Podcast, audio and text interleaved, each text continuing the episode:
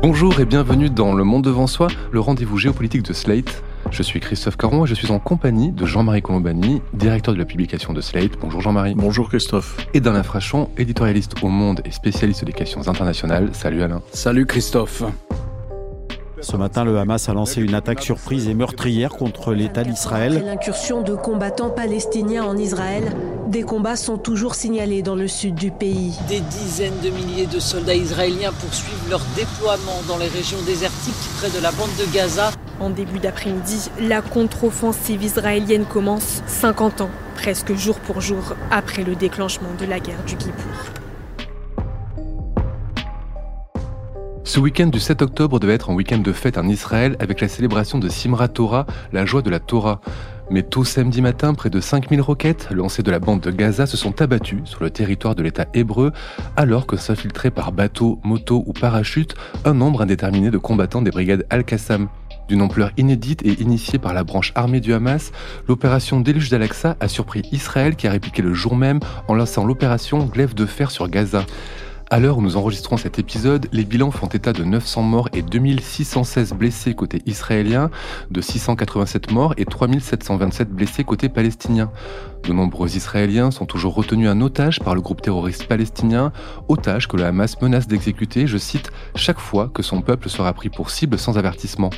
De son côté, Israël affirme avoir identifié 1500 corps de membres du Hamas sur son territoire. L'offensive a été condamnée par de nombreux pays à travers le monde, mais réveille nombre de tensions du Proche-Orient à l'Occident. Applaudie par l'Iran, dont on soupçonne une aide active au Hamas, elle bouleverse les tentatives de normalisation des relations entre Israël et certains de ses voisins, que ce soit les accords d'Abraham ou le rapprochement avec l'Arabie saoudite. Et si pour l'instant le peuple israélien fait bloc, quelques voix s'élèvent, critiques envers le gouvernement Netanyahou. Alors Jean-Marie Alain, cette offensive intervient 30 ans après les accords d'Oslo, signés le 13 septembre 93. On se souvient tous hein, de cette poignée de main entre Yasser Arafat et Yitzhak Rabin. Est-ce que ce week-end, on a fait un bond de 30 ans en arrière? Je me souviens particulièrement bien de cette poignée de main puisque j'étais sur la pelouse de la Maison Blanche ce jour-là. J'étais correspondant du Monde euh, à Washington euh, à l'époque. Il y a beaucoup de points communs. Il y a beaucoup de points communs en ce sens que c'est ce qu'on appelle, euh, ce que les militaires appellent la surprise stratégique, faillite des services de renseignement, faillite des militaires dans les premières semaines. Et les Israéliens ne pensaient pas que l'Égypte, et il y avait une part de, un peu de mépris là-dedans, que les soldats égyptiens seraient capables de retraverser le canal de Suez, cette région ayant été prise par Israël lors de la guerre des six jours en 1967. Tout ça, c'était un territoire égyptien, mais occupé par l'armée israélienne à l'époque. Aidés par les soviétiques à l'époque, les Égyptiens ont traversé le canal, et il a fallu au moins 20 jours pour que Israël, les armées israéliennes, attaquées aussi sur leur front est en Syrie, sur le plateau du Golan, il a fallu longtemps pour que les armées israéliennes reprennent le dessus. Je dirais que si vous voulez vraiment euh, être optimiste, euh, d'une certaine manière, euh, cette guerre a été la dernière des grandes guerres entre des États arabes voisins d'Israël et Israël. Il n'y en a plus après, de moins directement. Il y a eu des affrontements, mais au Liban, entre Syriens et Israéliens. Mais c'est la dernière guerre. Elle va déboucher en 1977-1978 sur la normalisation des relations entre l'Égypte et Israël et une nouvelle phase dans l'histoire du Moyen-Orient s'est ouverte. On ne sait pas ce qui va se passer maintenant. On ne sait pas si c'est l'heure de faire des pronostics euh, optimistes.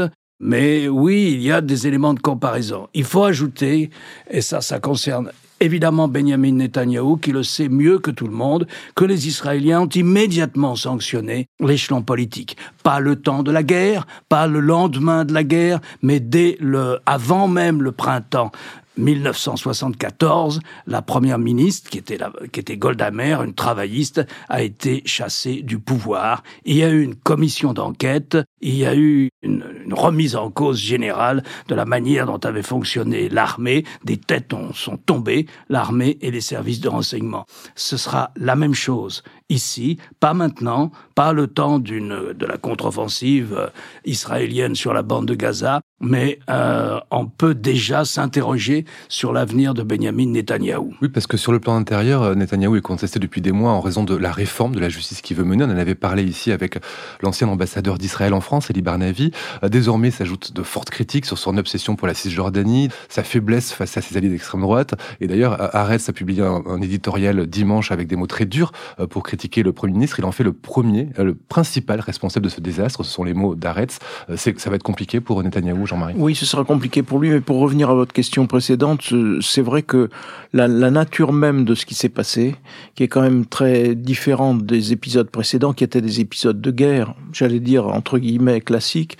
C'est vrai que là, la comparaison avec le 11 septembre prend tout son sens parce que c'est une une offensive terroriste accompagnée de mille et une euh, toutes plus horribles les unes que les autres. Et donc la nature même de ce qui s'est passé euh, renvoie vraiment au calendrier grec tout euh, espoir de discussion autour de la paix, même si chacun sait que, in fine, si on veut en sortir, il faudra un jour reprendre des discussions qui, en effet, depuis le, les accords de 1993, euh, se sont petit à petit perdues dans les sables.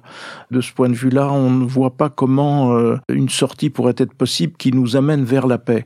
D'autant que, à la suite de ce qui s'est passé, la riposte d'Israël sur la bande de Gaza va modifier aussi le regard de l'extérieur sur ces événements. Aujourd'hui, je pense qu'il est extrêmement difficile, même pour les plus anti-sionistes, de ne pas regarder les choses en face. Et même si euh, on nous parle ici et là de fierté, mais de quelle fierté s'agit-il?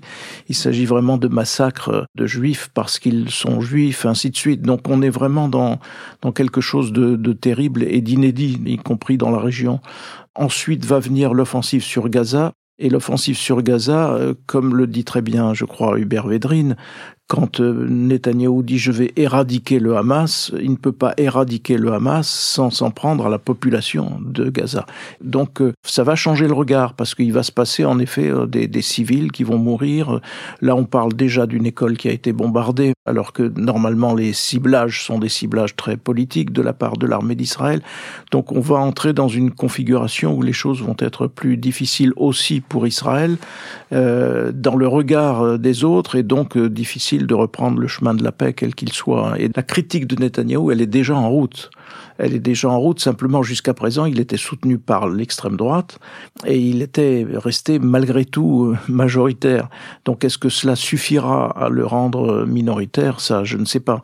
Euh, mais euh, toute les, la, révolte de la société israélienne contre les mesures qu'il envisageait pour se priver, au fond, pour euh, tuer toute influence et toute euh, position de, de la Cour suprême, de façon à se protéger lui-même, ça avait cassé la société israélienne en deux, mais ça aujourd'hui elle ne l'est plus. Donc euh, il y a une unité nationale obligatoire.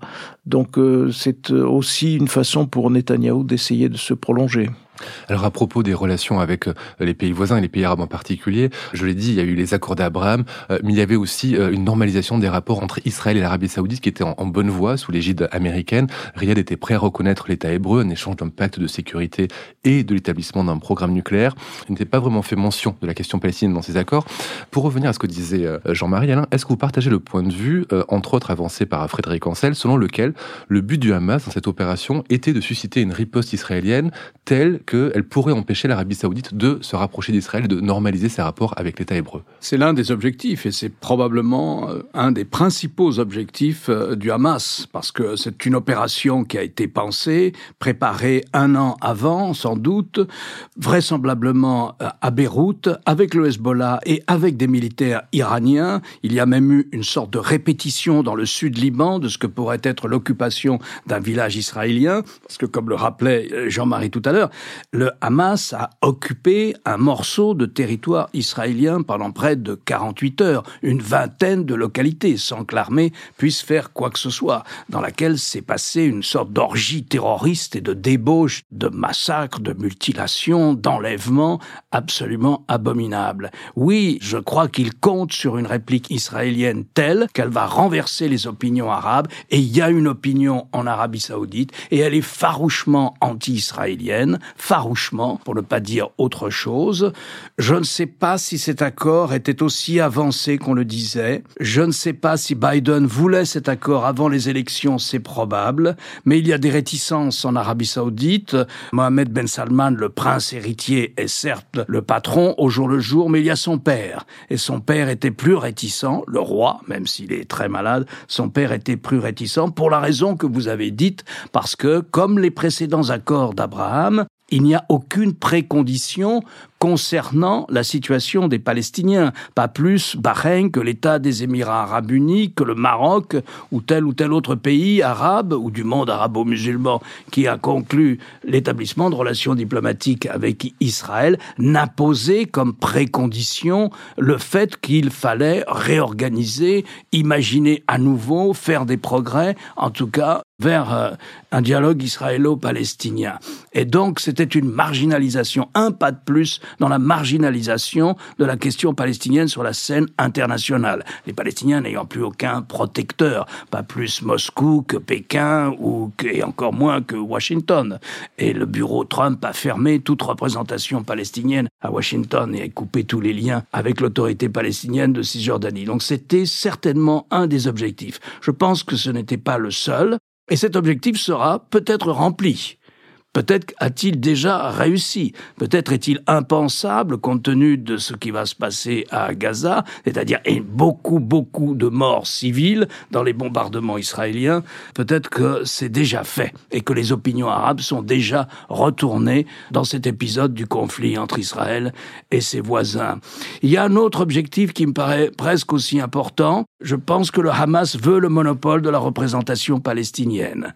Le chef de l'autorité palestinienne ça c'est la branche Fatah, c'est la branche historique du mouvement national. Et puis en 1987, il y a la naissance de cette autre branche, le Hamas, la branche islamiste du mouvement national. Donc le mouvement national est coupé en deux, deux ailes qui se haïssent et qui se sont combattues allègrement. Le chef, euh, Mahmoud Abbas, a 87 ans, il est malade, il est totalement impopulaire, il est illégitime maintenant dans l'ensemble de la Cisjordanie, comme l'est le Fatah. S'il y avait des élections demain en Cisjordanie, le Hamas le remporterait haut la main, d'autant que euh, les massacres qui ont été perpétrés sont fréquemment dans le monde arabe considéré comme euh, une sorte d'héroïsme militaire dans le combat contre Israël. Donc le Hamas serait majoritaire. Je ne sais pas s'il le serait dans la bande de Gaza. En revanche, ça, on ne sait pas. Contrairement à ce qu'évoquait Hubert Védrine, je ne sais pas s'il serait populaire dans la bande de Gaza. Mais il l'est certainement en Cisjordanie. Et donc, il prépare la succession de Mahmoud Abbas, le Hamas, appuyé par l'Iran massivement appuyé par l'Iran. C'est là qu'on voit la, la, conjonction entre l'intérêt stratégique iranien et ce qui s'est passé. Et l'intérêt iranien est évidemment de couper la route qui était en train de relier Israël et l'Arabie saoudite. On voit ça très clairement. L'Arabie saoudite, c'est quand même l'ennemi historique, c'est la capitale des sunnites, c'est la maison mère des sunnites, si j'ose dire, et, le chiisme iranien lui a été toujours opposé. Donc euh, un rapprochement avec Israël, pour l'Iran, c'est évidemment une ligne rouge. Alors est-ce que cela peut conduire ensuite, et c'est la question qui se pose aujourd'hui, à une régionalisation, ce que l'on appelle une régionalisation du conflit, qui serait en fait une beaucoup plus large, parce que Israël euh, peut être tenté de frapper l'Iran, et donc euh, ensuite d'enclencher un, scénario, si, j'ose dire, un scénario catastrophe qui dépasserait largement les frontières de la région. C'est une question qui se pose. Euh, et au fur et à mesure que l'enquête avancera et que l'on verra, on mesurera l'implication de, de, des Iraniens dans la préparation de ce qui s'est passé et de ce qu'a fait le Hamas. Donc euh, voilà, là on est vraiment au cœur d'un problème. Vous évoquiez tout à l'heure le fait que c'était vraiment la dominante, la question palestinienne n'existait plus, ou plus exactement, tout le monde faisait comme si c'était réglé, et comme si au fond l'espèce de normalisation qui avait cours permettait de cas un cas de, maintenir une sorte de statu quo avec de temps en temps des bombardements de roquettes venant du Hamas euh, de la bande de Gaza sur Israël, des ripostes euh, ciblées et limitées, et puis on repartait comme ça pour plusieurs mois. Ce qui a aussi de dangereux pour Israël, par ailleurs, c'est la situation en Cisjordanie.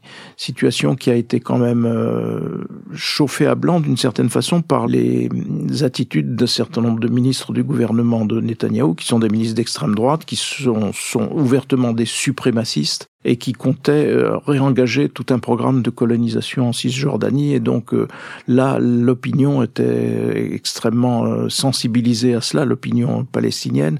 Et donc ça, c'est un foyer qui peut être aussi très dangereux, se rallumer. Il l'est déjà, et au point que on fait reproche aux politiques, au gouvernement d'avoir mobilisé des troupes en Cisjordanie aux dépens de la surveillance de la frontière du Sud, et ce qui fait que les, le Hamas a pu pénétrer aussi facilement euh, sur le territoire israélien.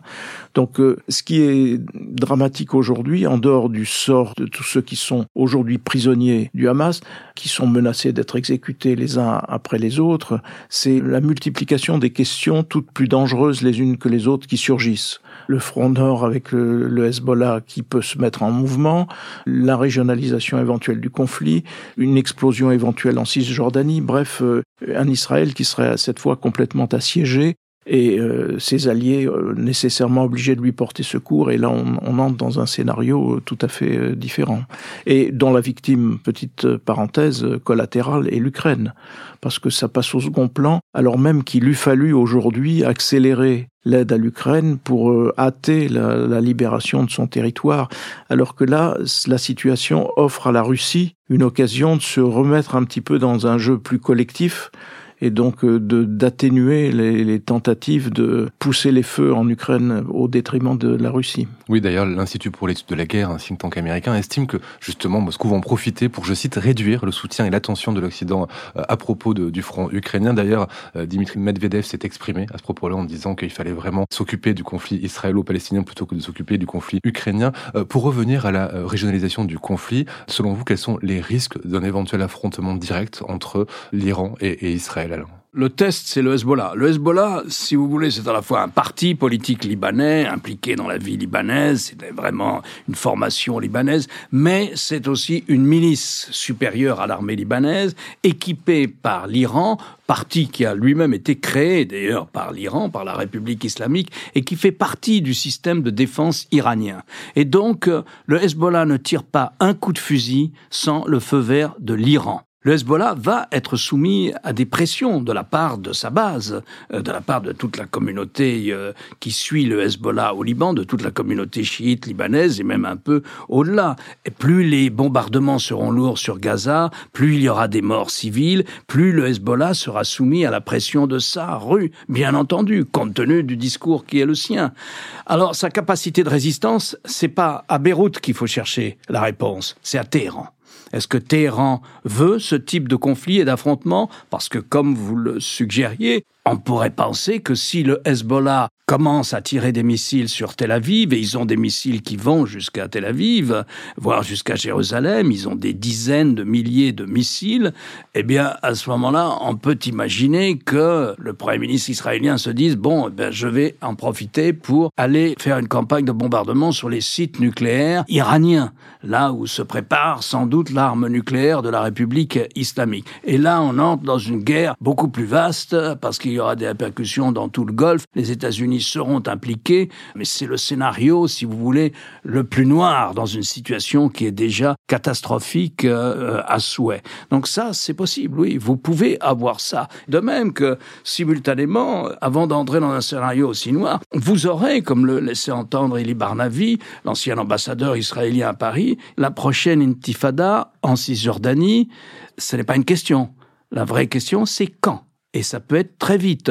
Depuis que ce gouvernement d'extrême droite est au pouvoir, il ne faut pas oublier que les deux formations qui appuient, sur lesquelles s'appuie Benjamin Netanyahu pour avoir la majorité, au moins l'une d'entre elles, c'est la formation qui réclame la libération de l'extrémiste juif qui a tué Itzhak Rabin, qui a tué les accords d'Oslo. Ce sont les mêmes, c'est la même sensibilité politique, sinon la même formation, qui sont aujourd'hui au gouvernement. Ces gens-là, leur programme, c'est l'annexion de la Cisjordanie, ce qui a naturellement suscité un regain de militantisme armé en Cisjordanie. Il y a des foyers d'insurrection armée en Cisjordanie. 200 Palestiniens ont été tués en Cisjordanie depuis le début de l'année. 200 Palestiniens dans des combats avec l'armée. Et donc vous avez des colons qui se sentent appuyés comme jamais par le gouvernement de Jérusalem, par Jérusalem, et qui en profitent aussi pour tenter de s'imposer et d'imposer gouvernement un programme d'annexion. Il s'agit aussi d'augmenter les colonies de peuplement, mais surtout il s'agit d'annexer purement et simplement la Cisjordanie, comme, euh, je sais pas, la Russie a annexé le Donbass, si vous voulez, en Ukraine. Donc, euh, péril partout, oui. Bien sûr que c'est possible d'avoir une sorte d'escalade de la violence qui conduise à un conflit plus large. Et une partie de la réponse, elle n'est pas à Jérusalem, elle n'est pas à Gaza, elle n'est pas à Beyrouth, elle est à Téhéran. Là, dans l'immédiat, on va mesurer la nature de la riposte israélienne. Jusqu'où va-t-elle? Est-ce qu'elle sera accompagnée d'incursions, soit par des forces spéciales ce qui limiterait le problème, soit au contraire une ambition de réoccuper Gaza, on ne sait pas encore. On sait simplement que euh, Netanyahou multiplie les discours les plus durs possibles. Et là, ça, beaucoup de choses vont dépendre aussi de cela, notamment le fait que d'autres fronts puissent être maîtrisés ou au contraire encouragés à, exploser. Sur la comparaison qu'on fait avec le 11 septembre 2001, euh, les quelques 3000 morts et un peu plus même euh, des attentats perpétrés aux États-Unis par Al-Qaïda, il faut bien comprendre comprendre ce qui se passe en Israël, c'est du même ordre le traumatisme est le même et partira pas du, jour au lendemain. On peut même dire qu'en proportion de la population, il y a eu plus, de tués dans ces petits villages et ces kibbutz autour de la bande de Gaza qu'il n'y en a eu lors des attentats du 11 septembre 2001 aux États-Unis. Mais il faut aussi resituer cet événement dans ce qui s'est passé. La réponse américaine a duré dix ans et elle se solde par un bilan désastreux et catastrophique. L'obligation d'apparaître très fort à tout prix et de vouloir euh, manifester à nouveau la puissance de dissuasion des États-Unis et sa puissance militaire a abouti à un désastre. Ce précédent-là, j'imagine que les Israéliens l'ont en tête. Là, c'est euh, bâti sur le mensonge, le fameux mensonge irakien de la part euh, des États-Unis. Il faut rappeler peut-être toujours que 1948, la naissance de l'État d'Israël, fruit d'un consensus entre les États-Unis et l'Union soviétique, qui explique encore aujourd'hui la permanence des liens entre le gouvernement d'Israël, entre Israël, quel que soit son gouvernement, et la Russie, quel que soit son régime. Au point de départ, l'idée, c'est quand même de donner au, peuple juif, aujourd'hui aux Israéliens, un territoire à l'intérieur duquel ils puissent vivre en sécurité, à l'intérieur, disait-on, de frontières sûres et reconnues. Pour la première fois, il y a une brèche dans ce, dans ce commandement qui fondait encore une fois un consensus qui ensuite s'est étendu au-delà de l'URSS et des États-Unis, parce que le territoire même d'Israël a été euh, envahi en quelque sorte sur, sur certaines portions, et puis des Israéliens ont été massacrés parce qu'Israéliens ou parce que juifs. Et donc pour ça, par rapport à la genèse et l'historique de la naissance de cet État, c'est en effet un choc d'une profondeur que l'on a peine à mesurer aujourd'hui, mais qui portera très loin, je pense. Jean-Luc Mélenchon a fait une note de blog pour se justifier après le communiqué de la France insoumise. Alors c'est pas tant les justifications et les prises de position des uns et des autres à l'extrême gauche qui, nous intéressent, mais c'est une phrase qui dit à la fin, moi qui m'intéresse, il dit euh, qu'il faut penser et agir comme l'ont toujours fait les Français et leur gouvernement depuis De Gaulle au sujet de cette région du monde et de ses protagonistes.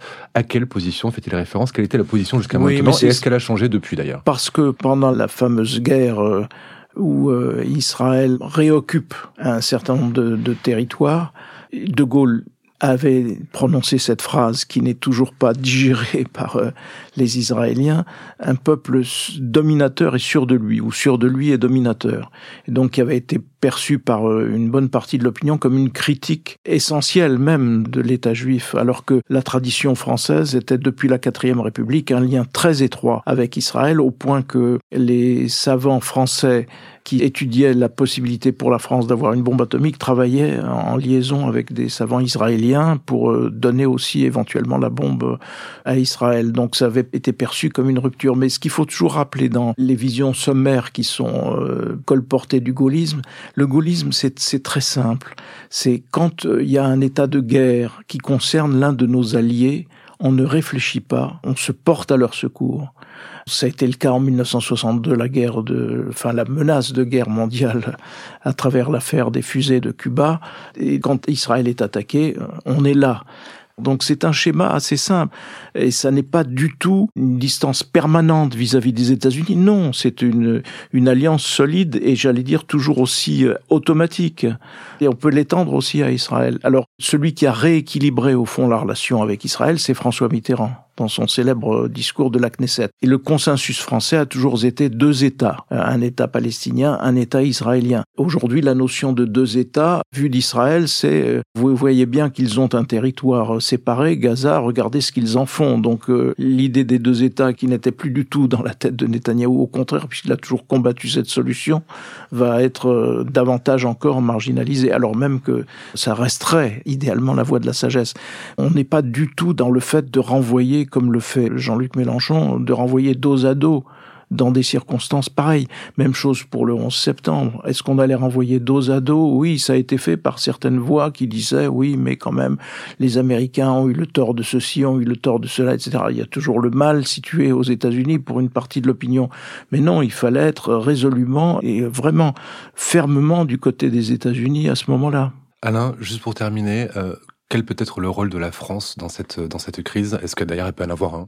Je ne vois pas les puissances ou les superpuissances habituelles capables d'une médiation ou capables de faire une pression très forte sur l'une ou l'autre partie pour l'orienter dans un sens ou dans un autre. Pas plus les États-Unis, le gouvernement Netanyahou et le comportement même de Netanyahou au pouvoir bien avant cela, au moment lorsque Barack Obama était à la Maison Blanche, lorsque Netanyahou a voulu torpiller l'accord nucléaire entre les puissances occidentales et la Russie et la Chine, hein, les, puissances du, du Conseil de sécurité de l'ONU et l'Iran pour contrôler le programme nucléaire, Netanyahou a essayé de saboter l'accord que voulait Obama. Et donc, si vous voulez, on voit bien que Israël, comme d'autres États qui étaient d'habitude dans la mouvance d'une grande puissance et obéissaient d'une manière ou d'une autre, même sans le dire, à cette grande puissance, eh bien, Israël, non, fait partie de ce qui se passe en ce moment, c'est l'émancipation des puissances